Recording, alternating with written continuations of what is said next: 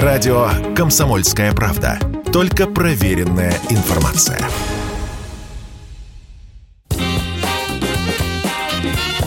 Был бы повод. Здравствуйте, я Михаил Антонов, и эта программа «Был бы повод» 14 октября на календаре. И рассказ о событиях, которые происходили в этот день, но в разные годы, ждет вас в сегодняшней передаче. 1938 год. В этот день, уже после повторного ареста, поэт Осип Мандельштам прибывает этапом в лагерь на Дальний Восток. Ему остается жить чуть больше полутора месяцев.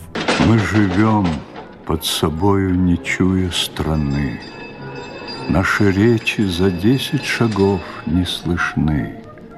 А где хватит на полразговорца, там припомнят кремлевского горца. С момента первого ареста прошло всего 4 года. Тогда это было сделано по доносу, и делом Мандельштама занимался лично нарком Генриха Егода.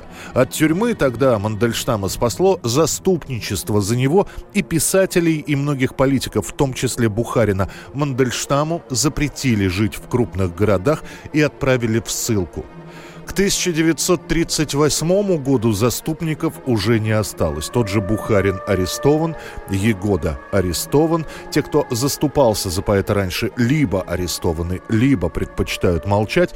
Мандельштама обвиняют в нарушении ссылки. Дескать, приезжал в Москву.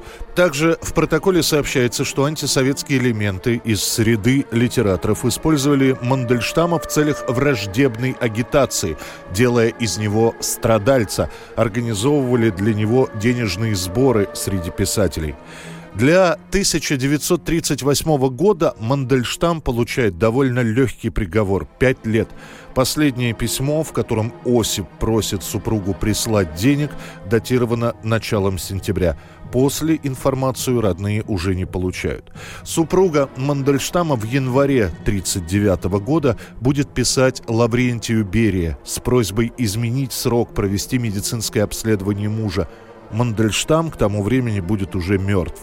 За четыре дня до нового 1939 года он скончается, как будет сказано в заключении, от паралича сердца. Родные об этом узнают лишь в 1940 году.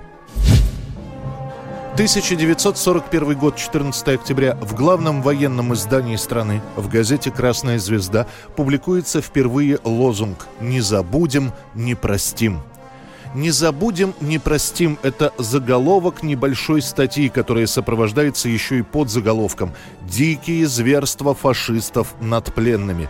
По сути, в этой статье впервые упоминаются военнослужащие Красной Армии, которые попали в плен. За полный разгром фашистских захватчиков! Смерть немецким оккупантам! В городке Порхов в числе пленных красноармейцев оказалось несколько местных уроженцев. Родные обратились с просьбой позволить им кормить своих – Комендант выдал родственникам трупы. «Это будет дешевле», — сказал он. Дьявольская изощренность фашистских изуверов не знает границ. Содрав с пленного шинель и сапоги, его иногда отпускают, а на другой день расстреливают как партизана, ибо переодетый военнослужащий – партизан. Человек, появляющийся ночью на улице или на дороге, тоже партизан. Уже после «Красной звезды», после этого материала, похожие статьи начинают появляться и в других изданиях. Лозунг «Не забудем, не простим» на все годы войны один из наиболее цитируемых в советской прессе. 1943 год, 14 октября. В этот день происходит восстание в концлагере Собибор. Единственное удачное восстание в концлагерях нацистской Германии – Скажи им, что бежали! Ушатайся! Ушатайся! Стоял, вставай! Сам концлагерь Собибор относительно молодой создан по приказу главы СС Гиммлера возле небольшого городка в Польше. За время существования в лагере в нем будет уничтожено более 250 тысяч человек, из них около 40 тысяч детей. 23 сентября 1943 года в Собибор из Минского трудового лагеря СС прибывает состав с двумя тысячами евреев, в том числе женщинами и детьми. Среди них группа из 600 военнопленных военных, в которую входит и один офицер Александр Печерский. Он и возглавит восстание. По его плану заключенные должны тайно поодиночке ликвидировать эсэсовский персонал лагеря, затем, завладев оружием, находившимся на складе, перебить охрану. Осуществить этот план удастся лишь частично. Будут убиты 12 эсэсовцев из персонала лагеря и несколько охранников-украинцев. Захватить оружейный склад не получится. Охрана откроет огонь, и заключенным придется прорываться из лагеря через минные поля. Убьем их всех. Уничтожим мозг. И все будем уходить. Весь лагерь. Из почти 550 заключенных рабочего лагеря 130 не примут участие в восстании. Они останутся в лагере. Около 80 погибнут при побеге. Остальным удастся бежать. Их будут искать почти две недели. Некоторых выдадут местные поляки. Других обнаружат и расстреляют в лесах. До конца войны доживут лишь 53 участника восстания в концлагере Собибор. 1964 год, 14 октября. Советские газеты сообщают, что Никита Хрущев по состоянию здоровья больше не может выполнять функции руководителя страны. И теперь первым секретарем ЦК КПСС становится уроженец села Каменское, ныне это город Днепродзержинск, Леонид Брежнев. Во встрече приняли участие Леонид Ильич Брежнев, Алексей Николаевич Косыгин, Анастас Иванович Микоян.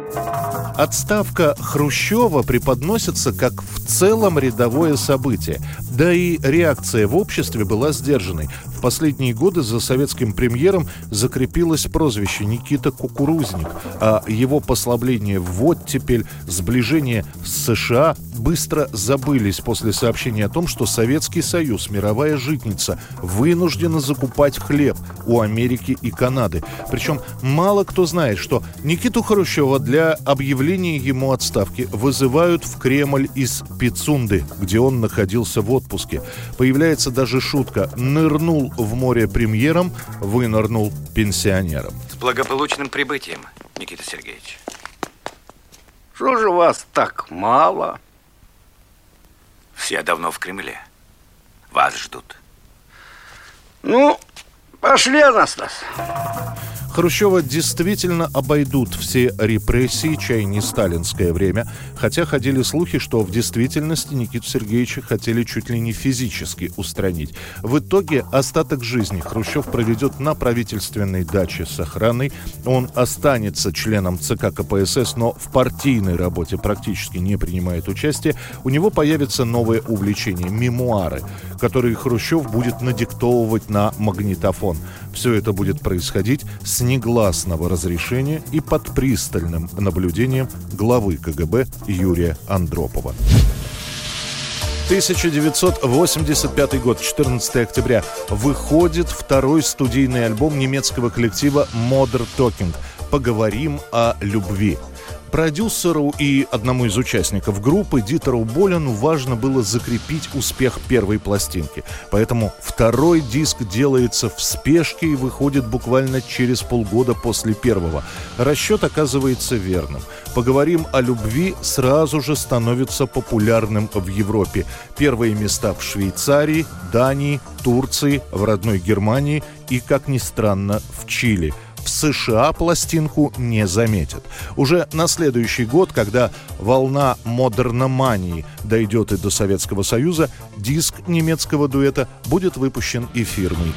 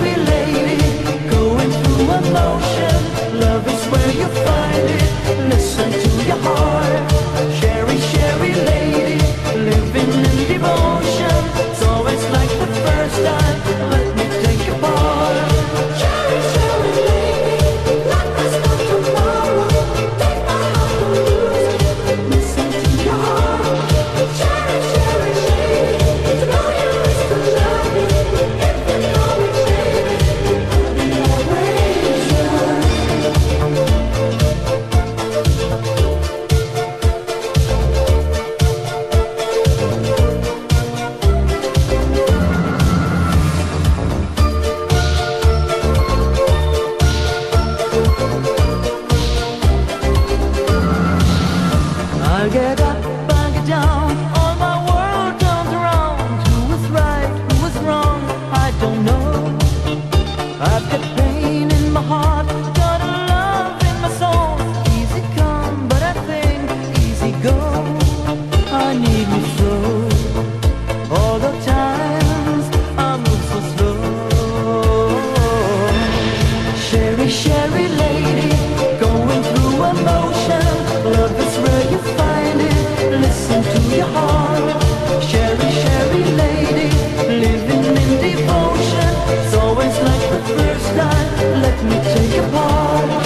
была программа «Был бы повод» и рассказ о событиях, которые происходили в этот день, 14 октября, но в разные годы. Очередной выпуск завтра. В студии был Михаил Антонов. До встречи.